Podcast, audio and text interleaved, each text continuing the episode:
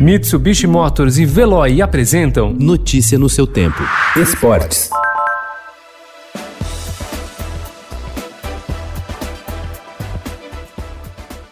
São Paulo e Palmeiras abrem hoje contra Mirassol e Santo André, respectivamente, as quartas de final do Campeonato Paulista, tentando superar a desconfiança dos seus torcedores em relação aos elencos. É hora de provar que os times podem levantar a taça no dia 8 de agosto.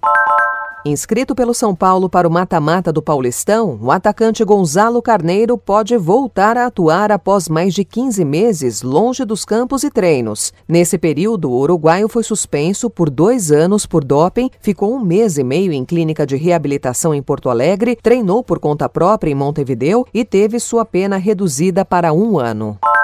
O Palmeiras registrou ontem o um novo contrato do zagueiro Gustavo Gomes e já poderá escalar novamente o paraguaio. O vínculo foi oficializado no boletim informativo diário da CBF e o jogador foi inscrito no Paulistão, encerrando assim uma pendência de longa duração. O atacante colombiano Angulo também teve seu nome inscrito no campeonato e poderá defender o time na partida de hoje contra o Santo André. Estou ouvindo, eu vou chegar mais perto. Peraí, você tá me ouvindo agora?